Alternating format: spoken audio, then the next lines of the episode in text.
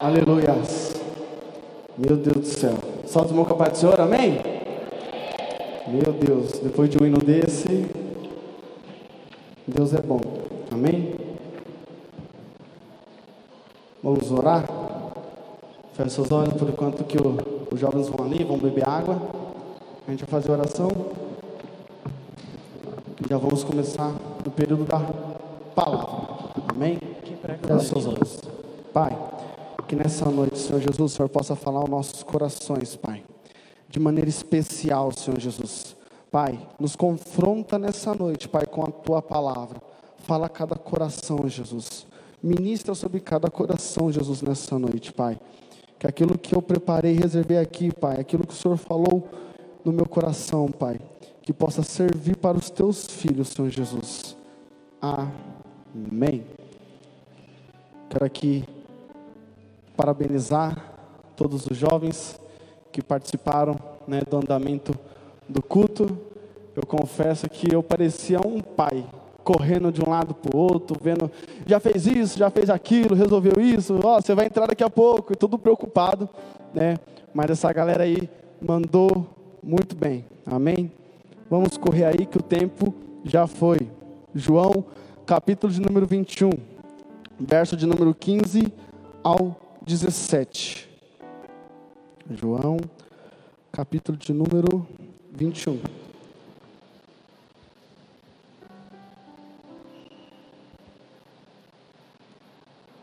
Amém? Quem aqui ama Jesus? Amém? Então tá. Vamos ler lá? João, capítulo número 21, verso 15 ao 17.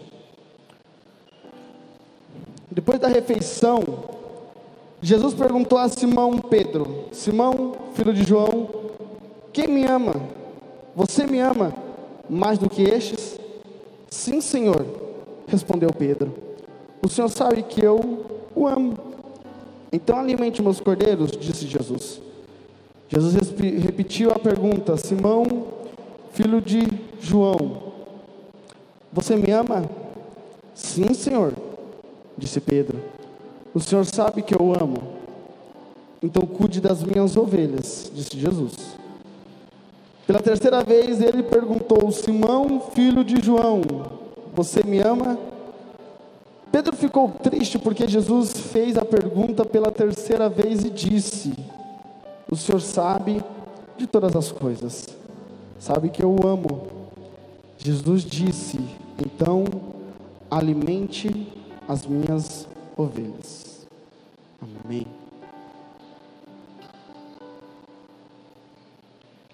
Eu desacostumei com esse negócio de cantar em grupo. Meu Deus do céu. O coração quase para. Irmãos, parece que o culto de hoje começou na sexta-feira. Porque o Davi que pregou aqui, ele falou sobre amor. O começo do culto aqui, o Douglas, ele cantou sobre amor. E a Laís também cantou sobre amor. E é disso que nós iremos falar. Se nós formos falar de amor, nós temos que começar lá no princípio de tudo.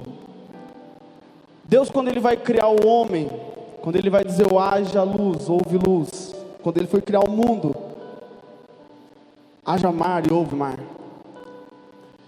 Aí Deus ele vai criar o ser humano. Mas o ser humano ele não pode ser igual aos anjos. O ser humano ele não pode ser igual aos animais. Então Deus ele olha e diz: "Vou fazê-los a minha imagem e a minha semelhança". Aí ele cria Adão.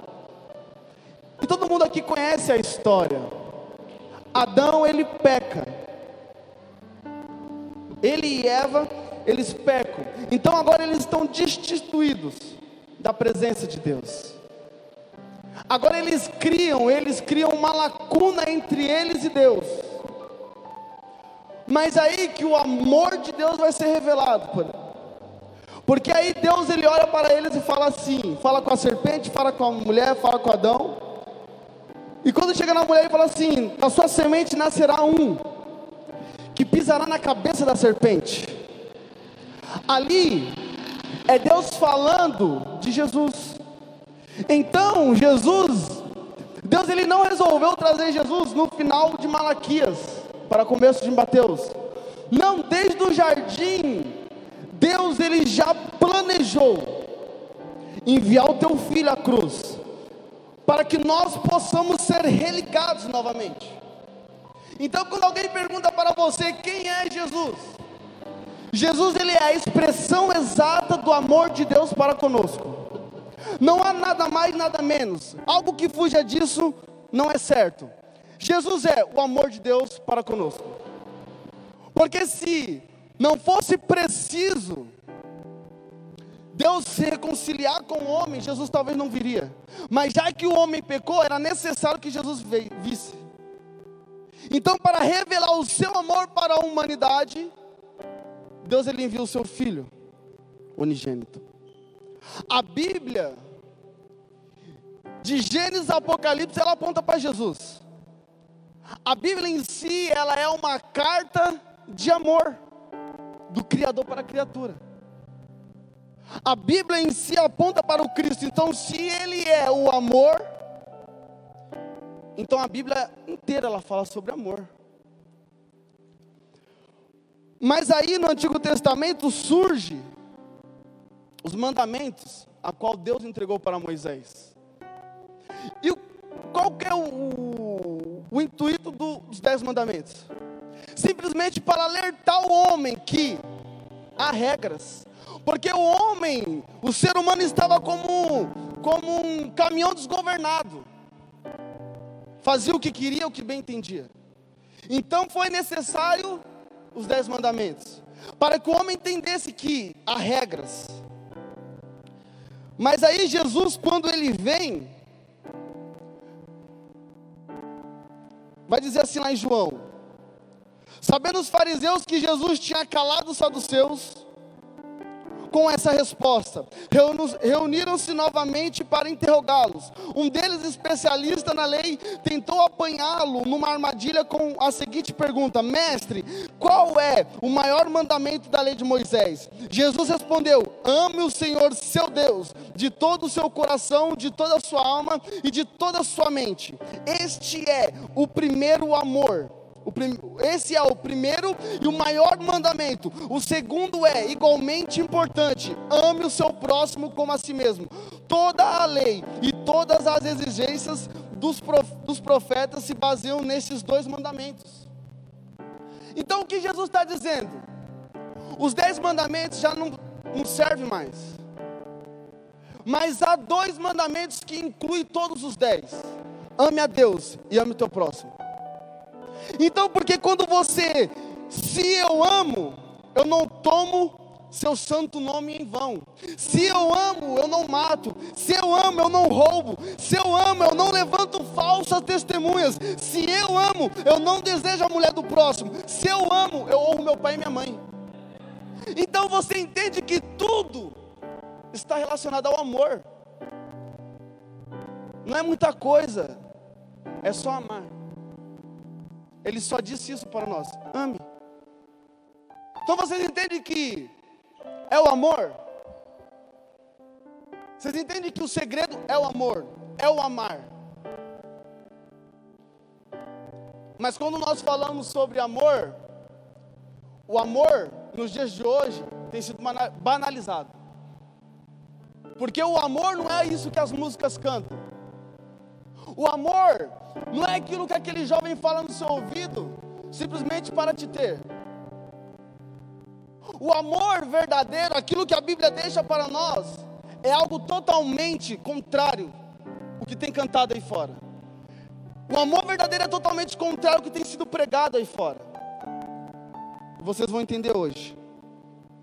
E Jesus, pelo fato dele ser o amor, ele deu o maior exemplo. Jesus ele deu o maior exemplo de amor. O tempo a qual Jesus passou com o seu ministério aqui na terra, ele deu o maior exemplo de amor. Ele amou. Eu quando eu leio as, os evangelhos, eu tento fechar os olhos e imaginar Jesus. Sempre quando eu pego as passagens de Jesus, a minha Bíblia é, ela é vermelha quando Jesus fala, eu tento imaginar a voz dele mansa, a voz dele humilde. Porque a palavra vai dizer que ele pega uma mulher no ato de adultério. E a lei diz assim: ela, é, ela tem que ser morta, ela tem que ser apedrejada. E ele chega, ele escreve na areia, no chão, com o seu dedo. O que, que ele escreve, eu não sei. Mas depois ele pega e fala assim: quem não tem pecado, atire a primeira pedra. Aí ninguém condena ela mais. E ele chega até a mulher, e eu tento imaginar Jesus bem humilde, bem amoroso, bem tranquilo, olhar e falar: cadê os seus acusadores? Vá, filho, não peques mais. Esse é nosso Jesus. Eu vejo Jesus quando aquela mulher, aquele homem, aquele pai, ele chega desesperado até Jesus dizendo: Mestre, Rabi, Raboni, a minha filha está morta, minha filha está moribunda. E ele se compadece e ele vai até a casa dele. E no meio do caminho ainda ele cura uma mulher, simplesmente porque ela tocou na orla. Esse é Jesus. E ele entra dentro da casa, aquele pessoal está todo mundo chorando, fingindo. E ele chega, vai embora todo mundo. A menina não está morta, ela simplesmente está adormecida. Eu vejo Jesus, sabe onde eu vejo Jesus? Quando ele está passando e ele se compadece de um cego. Vai dizer a palavra que Jesus ele viu um cego. E esse cego era um cego de nascença. Ele simplesmente não tinha visão, ele não tinha o um globo ocular. Mas Jesus ele olha, ele viu. Não foi esse cego, ele é diferente daquele cego que gritou. Ele é, ele é diferente daquele cego que, que ficou gritando sobre Jesus. Ele é, ele é diferente de Jairo, porque esses, essas pessoas chegaram até Jesus, mas o cego de nascença não. Jesus o viu. Jesus passou e o viu. E Jesus ele pega, diz a palavra, ele gospe no chão, ele pega, ele unta junto com a areia, com a terra, faz uma massa e coloca no olho daquele cego e fala: vai se lavar nos tanques de Siloé. Quando aquele cego ele se lava, os olhos dele voltam. Isso é Jesus. Se compadece, ele se compadece dos outros. Mas então nós entendemos que Jesus ele deu o seu maior exemplo de amor ele amou demais. Mas Danilo, você me falou que Jesus ele é o amor. Você falou que Jesus ele amou. Mas o que é o verdadeiro amor?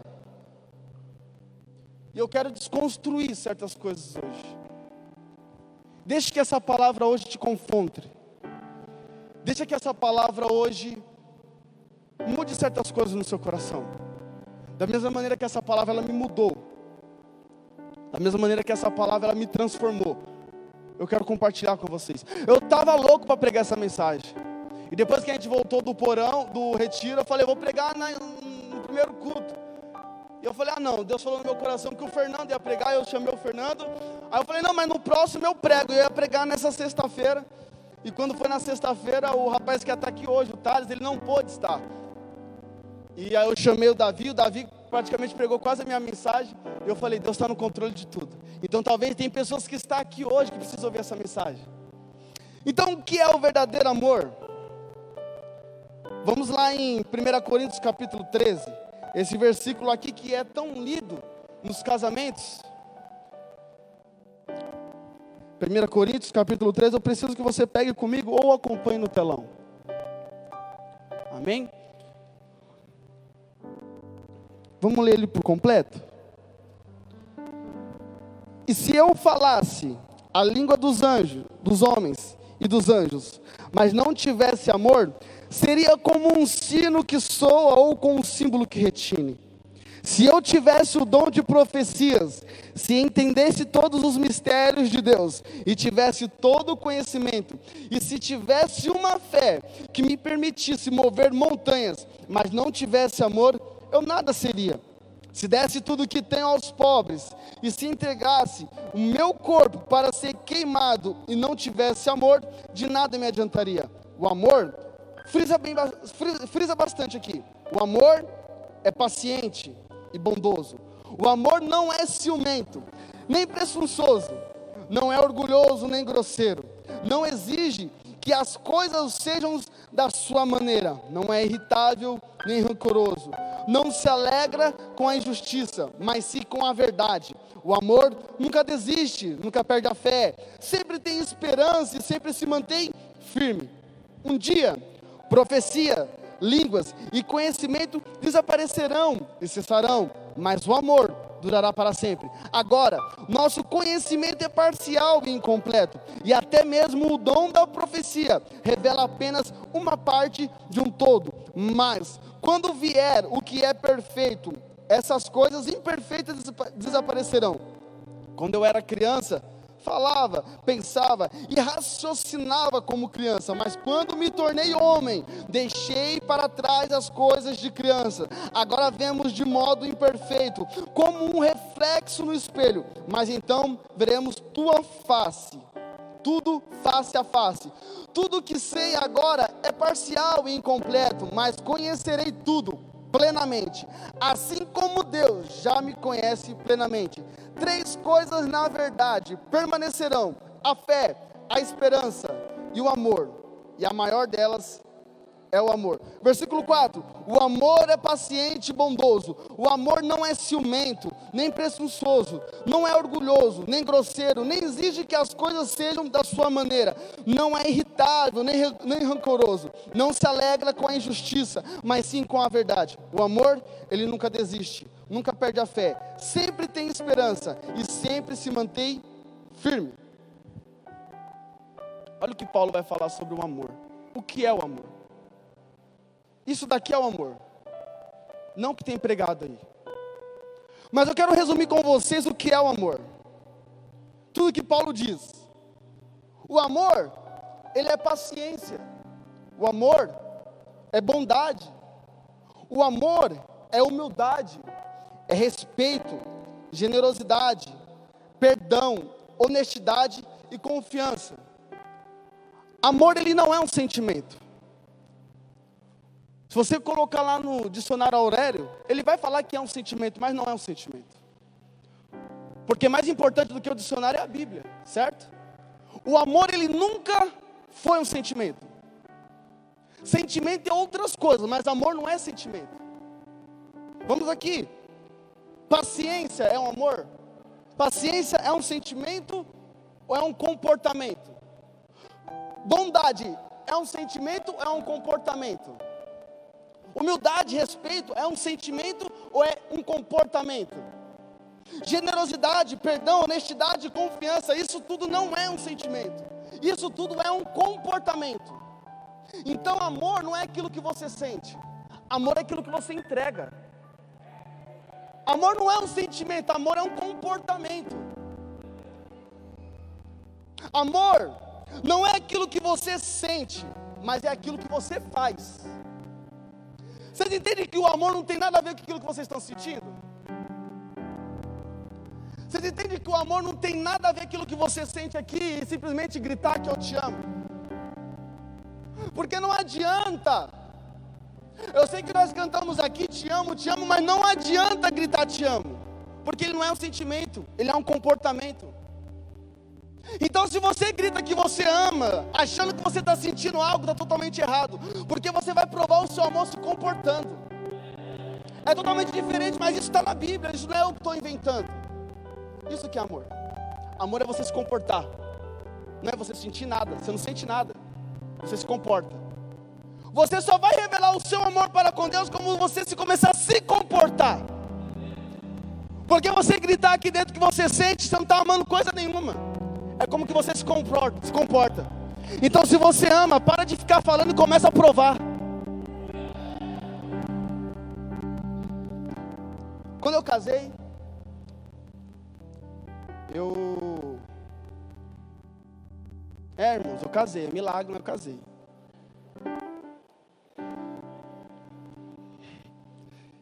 E eu lembro quando eu vi a Débora pela primeira vez. E eu lembro que eu estava com o carro do meu tio.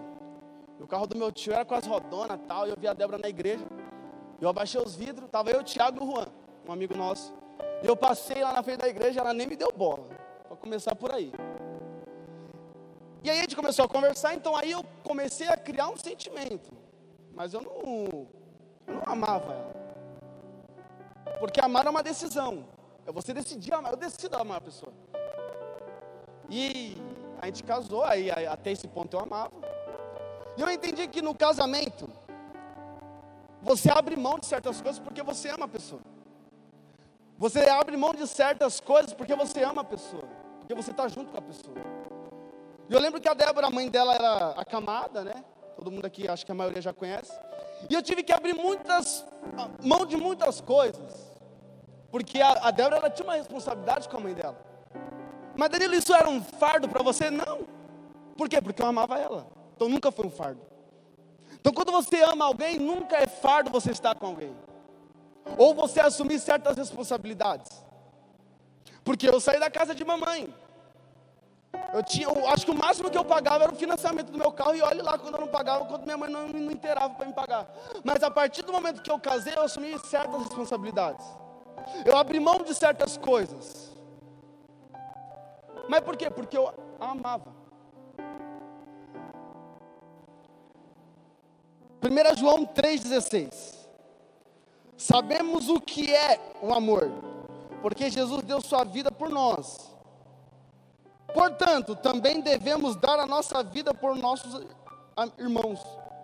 Se alguém tem recursos suficientes para viver bem e ver um irmão em necessidade, mas não mostra compaixão, como pode estar nele o amor de Deus?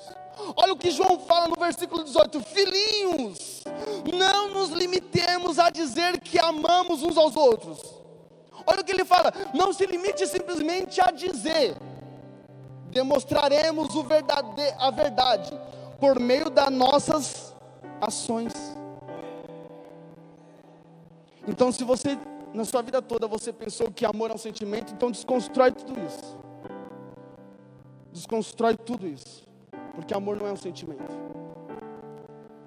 Amor não é aquilo que você fala, mas sim o que você prova.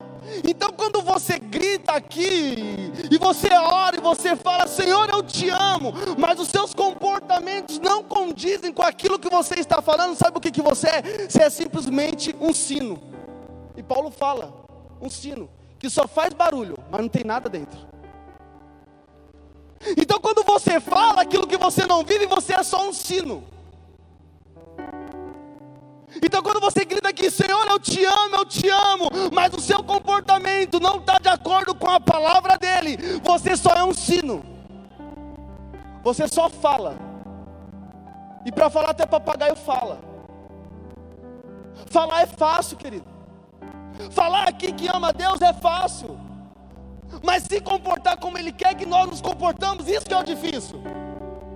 Então não prove que você ama a Deus simplesmente por falar, simplesmente por ler, falar eu te amo. Não adianta você fazer uma tatuagem, eu te amo, Jesus, sendo que o seu comportamento é totalmente contrário. Então você não ama Jesus. Você fala que ama o seu filho, mas você passa um tempo com ele. Você gasta um tempo com ele, porque é o seu comportamento. Você fala que você ama a sua esposa, mas será que quando passa uma mulher aí, será que você ama ela de verdade? Esses dias eu estava na empresa e eu cheguei na roda lá com a rapaziada. E a rapaziada falando, e essas minas tal, e falando, e falando, eu já estava começando a me sair, que ali, né, a conversa já. Os caras são gente boa, mas para mim aquilo não é o local. E quando eu estava saindo, eles falaram, e o que você acha? Eu falei, cara, eu não acho nada. Ele, ah, então ou você é homossexual ou você é pastor. Eles estavam falando de duas meninas que andam juntas lá na empresa, e as meninas são bonitas. E eles falaram, olharam para mim e falaram, então, ou você é pastor ou você é um homossexual. Eu falei, não. Não é isso. As meninas são bonitas? São bonitas. Mas o meu compromisso é com a minha esposa. Eu amo ela, então meu compromisso é com ela. Pode passar o que for na minha frente, pode ser bonita, se cuida, legal, tá jovem, mas o meu compromisso é com a minha esposa. Então, quando eu digo que amo, eu me comprometo. Quando eu digo que amo, eu sou fiel. Quando eu digo que amo, eu estou junto, mesmo que eu esteja longe dela, eu sou fiel a ela. Isso aqui eu estou falando, não simplesmente para você olhar e falar, nossa, que bonitinho, Danilo. Não, eu estou falando quando você fala que ama a Deus, você tem que ser fiel a Ele em qualquer lugar. Quando você fala que você ama a Deus, você persiste com Ele.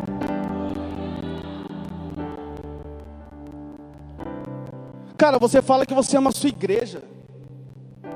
Você olha aqui e fala que louco, eu amo a igreja.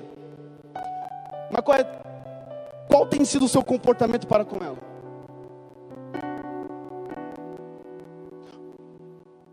Eu estava falando ontem com o André ali. Eu lembrei isso quando eu estava fazendo esboço, eu lembrei. Quando começou a igreja aqui, irmãos, eu não tinha carro. E eu trabalhava aqui na Datex, eu recebi o VR. E eu vinha de bicicleta lá do, do meia-lua até a Datex, debaixo de chuva, de sol, por quê? Para sobrar crédito no cartão para me estar no culto aqui na igreja. E sendo que eu tinha uma igreja do lado da minha casa. Mas por quê? Porque eu amo essa igreja. Quando você diz que você ama a sua igreja, a conta no final do mês tem que ser sua também. Você fala que ama essa igreja, mas quando nós estamos aqui para lavar um carro, você tem que fazer parte também, porque você ama ela e é o seu comportamento que vai dizer isso. Quando é a cozinha do bem, você tem que se comprometer. Por quê? Porque você ama essa igreja. Ou então você não passa de um sino, cheio de barulho, e nada dentro. Você olha assim e fala: Eu amo meu pastor, mas será que o seu comportamento para com o seu pastor é de amor? Ou é só um sentimento vazio? Será que ele pode olhar para você? Ele pode contar com você aqui? Cara, você fala que você ama Jesus, mas o seu comportamento não condiz. Então para de falar.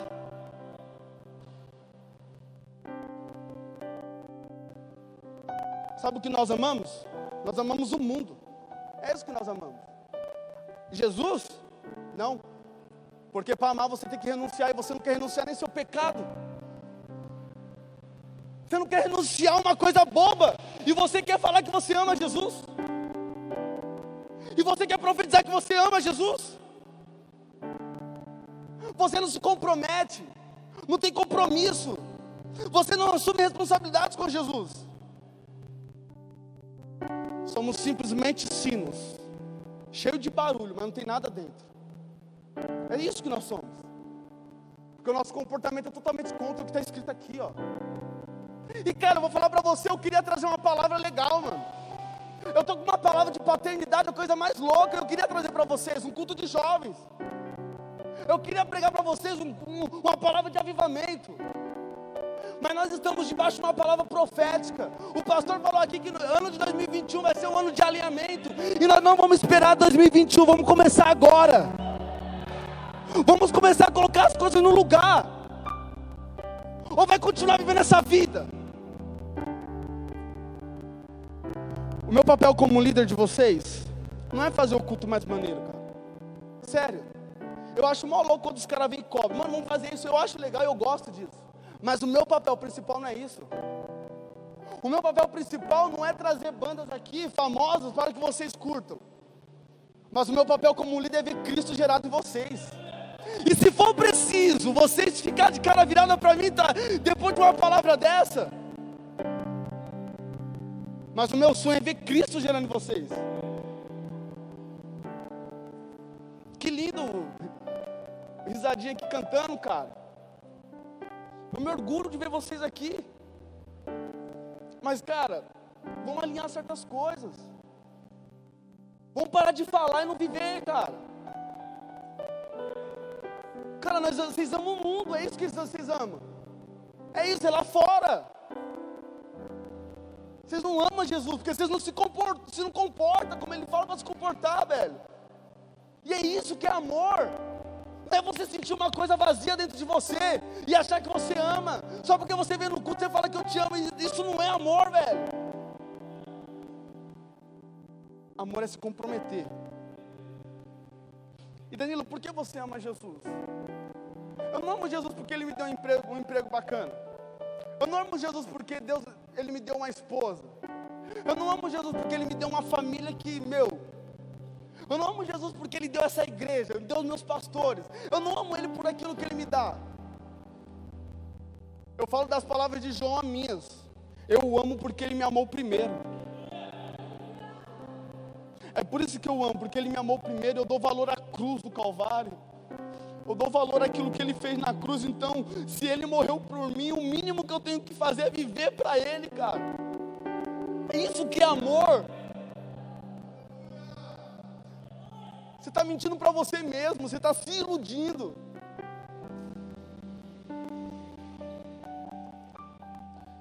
João 3,16 diz: Porque Deus amou o mundo de tal maneira que entregou seu Filho unigênito, para que todo que, nele crê não pereça, mas tenha vida eterna. Então, se Jesus amou, e sendo que o amor tem que ter renúncia, Ele nos amou. Jesus ele renunciou o seu trono. O próprio Deus renunciou o teu filho, por quê? Porque ele amou. Ele renunciou o seu próprio filho para morrer na cruz do Calvário por mim e por você, por quê? Porque ele amou. E eu e você não conseguimos renunciar absolutamente nada por ele. E ainda falamos que nós o amamos.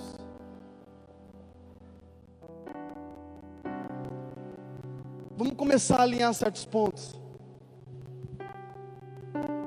Vamos alinhar certas, certas coisas que estão tá fora do local. Então, se você fala que ama Ele, prova para Ele com o seu comportamento.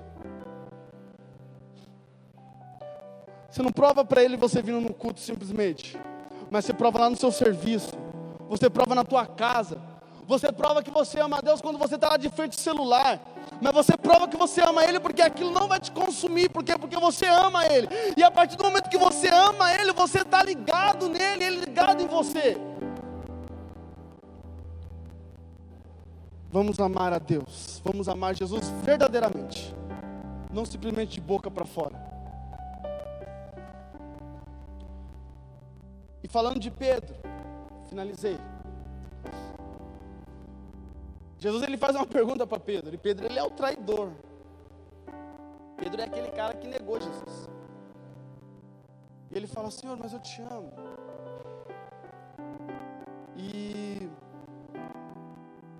Pedro ali, ele não estava demonstrando um amor que Deus queria que ele demonstrasse, que Jesus queria que ele demonstrasse. Era um amor totalmente errado. E Jesus vai lá e pressiona Pedro novamente. E cara, quando você ama Jesus, verdadeiramente falando, você não vai se tornar uma pessoa perfeita, você não vai se tornar, tá? Porque Pedro ele provou que amava Jesus. Mas se você for ver alguns capítulos depois, Pedro ele está brigando com Paulo. Porque Pedro queria pregar simplesmente para os judeus e Paulo falou: não, mas tem que pregar para os gentios também. Você não vai ser perfeita quando você amar Jesus verdadeiramente. Você não vai ser perfeito. Mas sabe o que vai acontecer com você? O que aconteceu com Pedro. Ele não se tornou um cara perfeito, mas ele falou: quando for morrer, por Jesus eu vou morrer. Quando falarem que vão me matar por amor a Jesus, eu vou continuar com ele. Pedro não se tornou um cara perfeito, mas ele morreu numa cruz de ponta cabeça por amor a ele, por amor a Jesus. Você não vai conseguir se tornar uma pessoa perfeita através dessa mensagem, mas eu tenho certeza, se você ouvir essa mensagem e guardar no teu coração, eu tenho certeza que você vai continuar com Ele, e no dia da aprovação você vai continuar firme.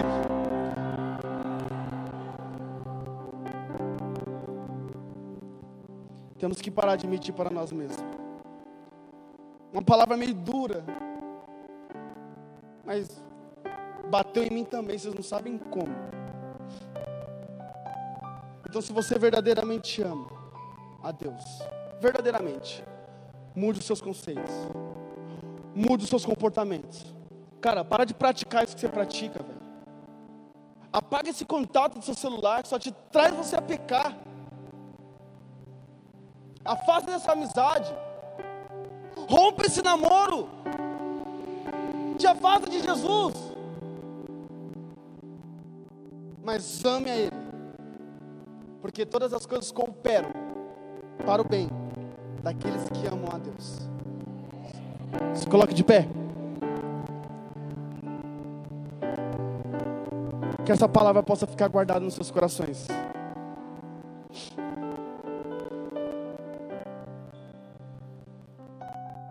Eu quero que todos fechem os seus olhos, que eu quero ler só mais um versículo, mais um capítulo aqui. Mas todos com os olhos fechados. Eu quero que você não abra a Bíblia, você não olhe para o telão. Eu quero que você feche seus olhos, e abaixe sua cabeça e que você só ouça a minha voz. Tá? Eu vou ler em 1 João 4. Não precisa abrir. Amados, continuemos a amar uns aos outros pois o amor vem de Deus. Quem ama é nascido de Deus e conhece a Deus. Quem não ama não conhece a Deus, porque Deus ele é o amor. Deus mostrou quanto nos amou ao enviar seu único filho ao mundo, para que por meio dele tenhamos vida. É nisso que consiste o amor. Não em que tenhamos amado a Deus, mas em que ele nos amou e enviou seu Filho como sacrifício para perdão de nossos pecados. Amado, amados, visto que Deus tanto nos amou, certamente devemos amar uns aos outros. Ninguém jamais viu a Deus, mas se amarmos uns aos outros, Deus permanece em nós. E seu amor chega em nós a expressa a expressão plena. Deus nos deu o seu Espírito como prova de que permanecemos nele e ele em nós. Além disso, vimos com os próprios olhos e agora testemunhamos que o Pai enviou o seu Filho para ser o Salvador do mundo. Aquele que declara que Jesus é o Filho de Deus, Deus permanece nele e ele em Deus. Sabemos quanto Deus nos ama e confiamos em seu amor. Deus é amor. E quem permanece no amor permanece em Deus e Deus nele. À medida que permanecemos em Deus, nosso amor se torna mais perfeito. Assim, teremos confiança no dia do julgamento, pois vivemos como Jesus viveu neste mundo. Esse amor não tem medo, pois o perfeito amor afasta todo medo. Se temos medo, é porque tememos o castigo. Isso mostra que ainda não experimentamos plenamente o amor. Nós amamos, porque Ele nos amou primeiro. Se alguém afirma ama a Deus, mas odeia o seu irmão, é mentiroso. Pois se não amamos nossos irmãos, a quem vemos, como amaremos a Deus, a quem não vemos? Ele nos deu este mandamento: quem ama a Deus, ame também seus irmãos. Amém.